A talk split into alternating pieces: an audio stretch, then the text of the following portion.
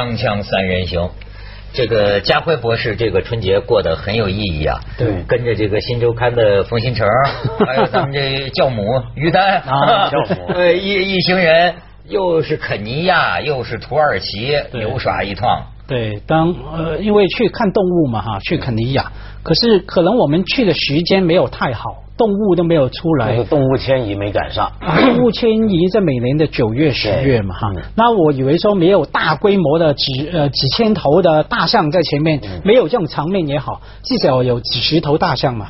结果我们去坐着这个吉普车，只看到一两头象在那边，结果十多辆吉普车围着那头大象围观，基本上像捕猎 它一样然后好不容易再开车去找，哎。终于找到一头长颈鹿，就一头在那边。那我们又杀过去，许多辆车就杀过去，围着那个长颈鹿看。可能他也觉得好玩，怎么你们这么多人来看我把他给吓坏了。基本上你们才是动物。对而且还有呢，还有这事儿。蛮好玩的。我们去了，因为住在肯尼亚哈，去了一个野生保护区嘛，住在帐篷里面哈，那种蛮高档的。你知道，跟风新城还有教母于丹出去一定要高档嘛。我住街头没关系，他们要高档的嘛。帐篷都是高档的。帐篷六星级的，哎里面有抽水马桶，有充电器，什么都有。那每个人住一个帐篷嘛，那那个外面是没有灯的，走出来要用手电筒这样子。然后我就于丹啊，教母嘛，白天玩的很开心，晚上就很早就睡觉啊。那我就自己在外面去酒吧喝了一杯 whisky，这样喝完有点微醉这样子哈。呃，然后就回去了，回去帐篷里面，结果我就奇怪，又自己拉开帐篷的拉链的嘛，嗯一拉怎么有个女人的声音大叫起来？原来我走错，因为于丹住我帐篷旁边，钻到于丹的帐篷里，但是 还好我们于老师啊，圣人啊，坐怀而不乱。那我听到于老师的一声大叫，声音蛮快乐的，哈，蛮期待的。于老师一声大叫，会不会来的震一千仞冈，楚楚万里流？来呀，下回 说的好，那他什么都没说，就他就是大叫。那第二天，第二天送诗吗？这没错，因为我们同团还有作家嘛，他就马上想写一篇文章说，哎。正当马家辉拉开于丹的拉链的时候，嗯他就大叫一声，这他写的非常的暧昧，那蛮好玩的，蛮有意思。那天当然很好玩那那天我听见一对情侣，我们这个朋友互相之间打吵架，打架这女的就是吃醋嘛，吃醋嘛，就说。你你跟你以前女朋友亲热的时候啊，你你都你都叫她什么？这男的说的也妙，说说我不叫她什么，说他说说到底叫什么？说他们就是叫吧，不叫什么，他们就是叫吧。那聪明的人一定就叫亲爱的嘛，啊最安全，永远不会叫错。我估计他们是亲热的时候 叫错名字了。啊 这个男人要一定要守这个戒，太笨了太笨了千万验明正身。哎，但是你看，你刚才一讲这个围围观现象啊，你看中国人这能围观的，跑肯尼亚都能把动物弄围观了。对目前中国，他们就说围观改变中国嘛，嗯就是你看种种的这个围观的现象。嗯现在今天你回来，你关心一下国内形势啊，这个春天里被围观，嗯，汪峰原创的这个歌，嗯。对吧？咱们都知道，嗯。和春晚的这个旭日阳刚，嗯。这个农民兄弟，这个农民工兄弟嗯。组合唱的这个，然后呢就闹出事儿来了，闹出事儿来之后呢。争议很多，然后呢，这个第一圈围观，第二圈又围观争议的这一圈都在围观。反正我简单来说吧，汪峰写了平生最长的一篇文章，说五千多字儿，嗯其中不乏错别字儿，看看得出非常 激动啊，奋笔疾书就写，他觉得自己就是等于太愤怒，受委屈了嗯受委屈了，因为呢。可能他们，你像这个这个这个兄弟最早在视频上不就唱这个春天里吗？对，汪峰啊，这个农民工现在都道歉，说汪峰是我们的恩人，因为呢，汪峰一直就是很支持他们，甚至把他们请到自己演唱会。一起唱《春天里》，甚至也是就等于授权嘛，你们可以唱，可以唱，可以唱，可以唱。但是据说在此同时呢，汪峰那边也有个团队，人家也是个音乐产业啊，那个团队的人也在提醒他们，就是说你们啊，不能老唱这个只唱汪峰翻唱汪峰一个人的歌，嗯。这个好像有点不太对。嗯。大概到后来就是这个通电话，但是就有人把一个消息透出来，这消息透出来很简单粗暴，就是说，哎，汪峰说不让我们唱这个歌了。嗯那汪峰大概就觉着你这传出去，让人家会怎么想啊？嗯所以说我就兜底儿把这事儿都跟你们暴露了吧。嗯所以现在弄得还挺大。不过这个事儿，我想先搞清楚一件事，就汪峰后面那个团队 是不想这对农民工继续唱汪峰的歌嘛？那这个理由是什么呢？理由是一个，比如说版权的理由是说，你老拿我们的版权，因为汪峰我的印象是他没有收一个什么很特别的版权费，嗯就直接给这两人唱，嗯，是因为这个费用的问题、财务的问题，还是音乐的理由？比如说你们俩啊、其实干得不错，但得有自己的志气，自己写歌什么，是两种理由截然不同的。我注意到汪峰讲的这个，你看哈，中国人很多时候啊，其实还是不外乎情理的。嗯这个情理呢，有个程度之分。嗯就好比说，哎，咱们这谁知道？呃，那我我我我我想，哪怕是我的歌，我第一次看到他们在那个出租屋里，嗯生活困窘的农民工兄弟，在那个人行天桥底下唱我的歌啊，我也会感动，嗯。哪能不支持呢？对吧？肯定是支持。呃，那么你们在酒吧里要唱，收几百块钱的时候，那也支持，也支持。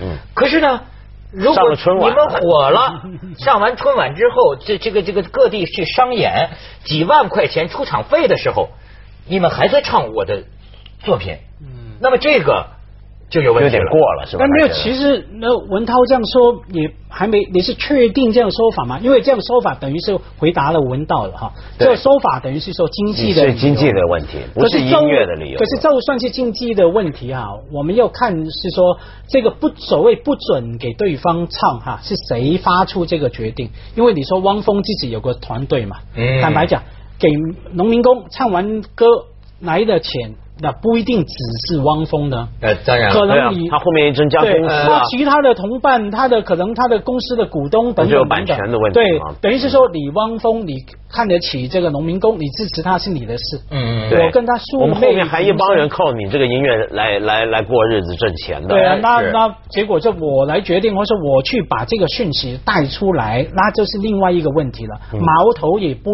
能全部指向汪峰，而且文道刚提了一个动机的问题哈，可能就是说他不是不准，是建议你不要唱啊，你要多一点其哎他的歌，哎那就是完全不一样的故事嘛。呃，就是这个里边啊，就涉及到中国这个著作权之之类的这个一锅粥。你比如说，你像汪峰说说，按照我加入的那个什么音著协还是什么一个一个协会，说按照那个规定呢，就是说谁都可以唱你的歌，嗯他要愿意交钱呢。他就交给你的音著协，音著协再呃再分再给我，对呃对吧？他说这他可等于是人家音乐人根本不认同这个东西。你说你这个跟一般的法理来说好像不对吧？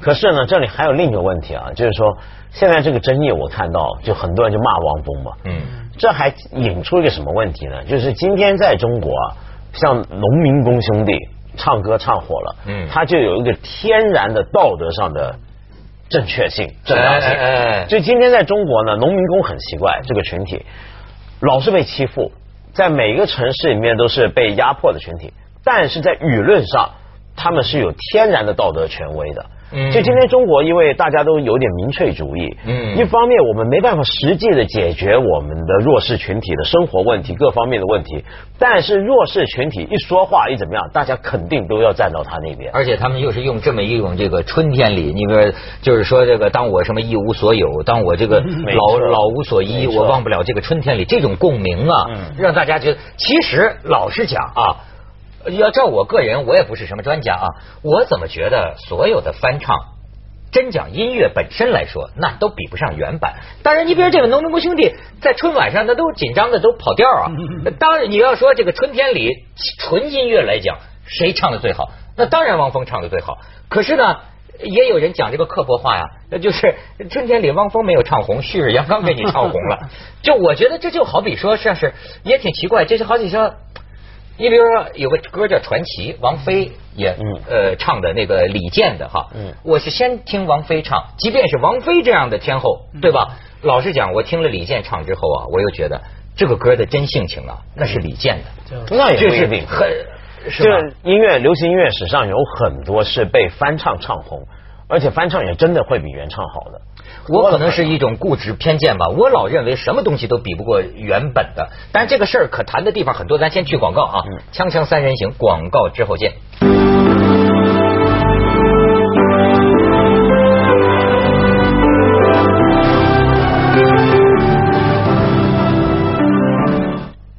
我的意思是说呢这个旭日阳刚这么火更多的是因为他们这个人是他们这个人在唱这个这个歌，所以你看很多人就哎，这就是不是有点像当年这个李宇春，嗯，对吧？那么多人投票给他，恐怕不是跟纯音乐有关的理由，是因为他这个人，对吗？因为因为一个。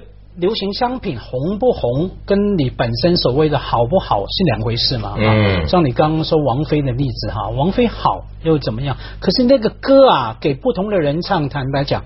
给姓李的、姓马的、姓梁的，什么都有它的味道。台湾有一个很经典的例子，就是迪科牛仔嘛，迪科老老爹哈，他就翻唱所有人的歌，全部几乎曾有一阵子蛮红的嘛。后来他啊不要了，我要唱完别人的歌之后，我自个来，对我自己自己写歌唱自己的歌，结果马上然后。掉下谷底啊，必须这样说哈，马上沉寂了一阵子。所以那迪克牛仔当时唱，是因为你还要会懂得挑歌来唱，挑他那种沧桑的中年男人的味道哈。你挑了，然后点到了，那就红。所以是红跟好是两回事嘛。可是这个事情倒是说回来说，可以再远一点看哈。中国人可能对这种关系特别敏感，因为中国人对于什么叫做义气。啊，好像一直以来都讲究嘛。那对啊，对。假如大家好多人都替着农民工说话，除了因为能问到说，呃，你说，呃，因为他本身好像有那种天然道道德的高位置以外，哈，要说，因为大家对于说，哎，好像你本来很有义气，现在突然眼红，大家觉得你是眼红对方了，就不够义气。嗯嗯。不仅是不够义气，那从原先的义气变成一个闹剧，变成丑剧，大家的。感觉从这个极端完全到了另外一个极端，就是从这个效应上看，好像好事变坏事。对，你这个你看这个旭日阳刚这对这个农民工，我就是感觉就是一脸惶惑、惶恐。他们也是刚进入这个娱乐圈，哎，很多事儿也是经纪人或者相关人等在后边在操纵，他们也是感觉很惶恐，就是说，哎，我们到北京要跟汪峰老师。当面道歉，听说两下里现在也有一些呃这个和和 和谐吧，闹闹闹不清他们怎么回事。但是其实我觉得啊，这个事儿啊挺好，因为啊我这我就在讲咱咱咱就讲外交部发言人讲了，就说虽然咱们是第二大。经济体超过日本了，但是我们头脑还是很清醒的，就是中国的人均的国民收入还是世界一百名开外。我为什么觉得这个清醒？就是他就我们现在还是社会主义初级阶段，所以我现在认为很多社会上的议题啊，其实有一种公民教育的作用。嗯，比如说，哎，你注意到没有？关于这个随手拍照解救乞讨儿童的这个，到后来引起一声争议，这争议很好，不要说谁对谁错，但是我觉得至少有人会提出。肖像权，嗯，隐隐私权，嗯，哎，有这些意识，这就是进步啊，对啊，哎，能你能够想到这儿，或者说你看通过这个这个个案吧，往呃去春天里这个个案，嗯，更多的人就知道，嗯。嗯，哦，原来是不可以这样唱人家的，随便翻唱人家的歌的，嗯，这是慢慢这是在 在让你进步嘛，嗯，对吧？老每个每个发生这样的事情哈。都是一种像你说的机会教育哈，在社会大转型的时候，大家会把很多一直习以为常的东西重新去看，原来不是这个样子哈，或是说刚好好像闻到那个书的书名啊，常识嘛啊，我们要从常识 common sense 的角度来看这个事情，其实没有那么复杂。我们要回到最基本的人权、权利等等来看，其实事情就清楚了。所以每一个新闻事情啊，它可以是闹剧，也可以是一个教育的很好的机会。你这个就激发我，你讲常识，我就你讲讲讲的特别好。因为那天呢，我跟一个老师阿阿阿成老师，我还跟他讲哈，我说你看，呃，因为阿成老师就是也是很早讲这个常识嘛，我说我就觉得。常识你们都在讲，但我有一个地方不太明白哈。呃，好比说常识也在发展变化。嗯，比方说啊，哥白尼的那个时候，嗯，那个时候人们的常识是地球是宇宙的中心，是吧？但是后来又在变化。后来呢，哎，这个阿老就跟我讲了一句话，他就说啊，说你看我到美国，我见到很多事，我就会感觉到啊。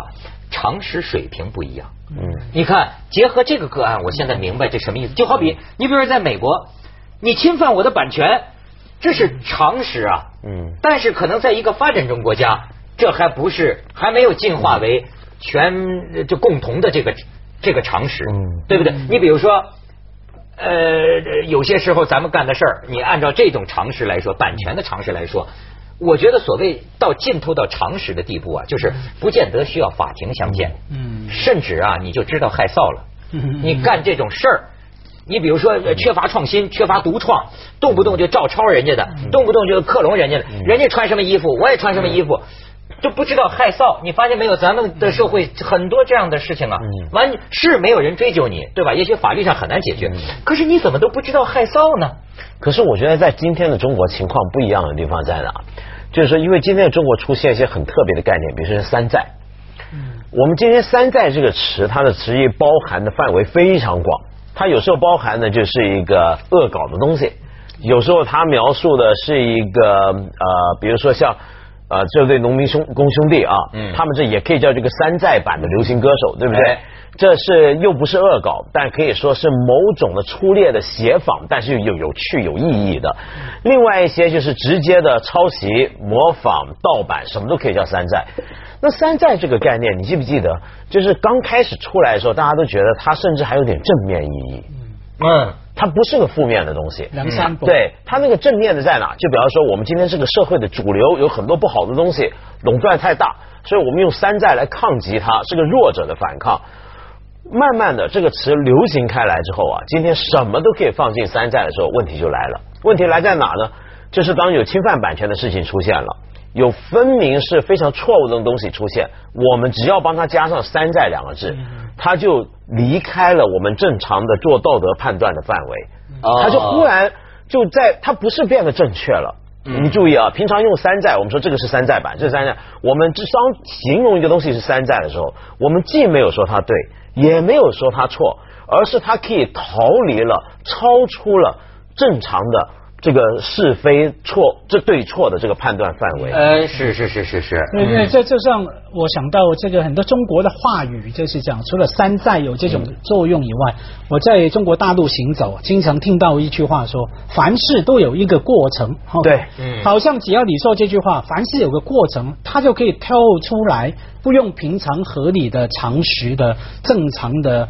呃，角度来评论它，嗯因为这是过程嘛，嗯什么不合理都可以被包容、被允许哈。锵锵三人行，广告之后见。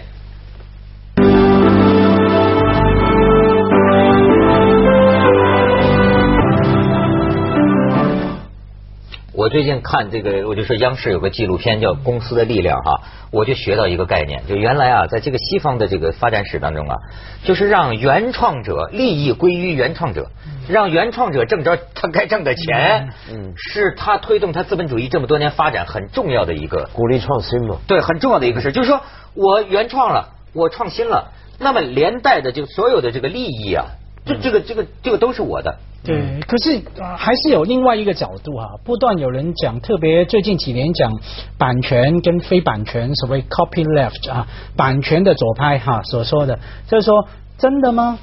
我们看回历史，那些人创新都是为了因为想赚到一个属于我的东西嘛？好像不是这样啊。创新的原理，不管是天才型的科学家，你就算不给他半毛钱，他还是要创哈。再说，你创新跟创新的出来后的东西怎么样运用是两回事哈。嗯当然最理想是把两个东西结合，像爱迪生。爱迪生除了是一个发明家，是很好的企业家。嗯每一个东西有的没的，先去是会搞版权对对搞专利，然后把它批发出来生产哈。对可是你看到，特别在网络世界哈，看到很多都是为了创新而创新，甚至为了逃离这个版权的控制而创新的。反而呢，版权呢刚好相反，限制了人的创新，因为我要收版权嘛。啊，嗯像有人说的，连曾经有人举过一个例啊，在美国某个地方，一群小孩在露营，在生了一个火旁边，来唱了一个美国的好莱坞公司的做的音乐。过了一个礼拜，那个学校的老师就收到一封信了。来说他侵权，你带着小孩在那边唱哈，你的学校是收学费的，所以是商业行为等等等等哈，这要你赔偿给我电影公司哈，所以就变成人家就不敢唱，很多东西就变成啊不算了，嗯，我因为你有版权，我不敢用了，不敢在你的肩膀上面继续往前走。其实这个版权往往是对创新是有伤害的。这个情况也是复杂的，所以这里面你说的很对，它非常复杂。复杂在哪呢？就是一方面，我们都觉得版权这个东西不能够说的太紧，要不然它是阻碍创新。而且就算是盗版模仿啊，这个东西也是有时候可以为它找一个理由去解释。几乎所有现代国家都经过一个模仿阶段，包括当年的美国，后来的日本。韩国，我们都有过一个模仿，然后改变成创新的一个阶段。嗯，但是啊，呃，今天我们一般人思考这个所谓版权、产权问题的时候，复杂的地方在哪？我们很少从这个角度去想，所以变成呢，有时候你要追究产权概概念，你也很容易被人骂说，呃，你怎么那么小气？但是请注意，今天有出现一种什么样的侵权状况呢？就比如说啊，你是名人。明明你没说过这个产品的好话。接着下来为您播出《珍宝总动员》。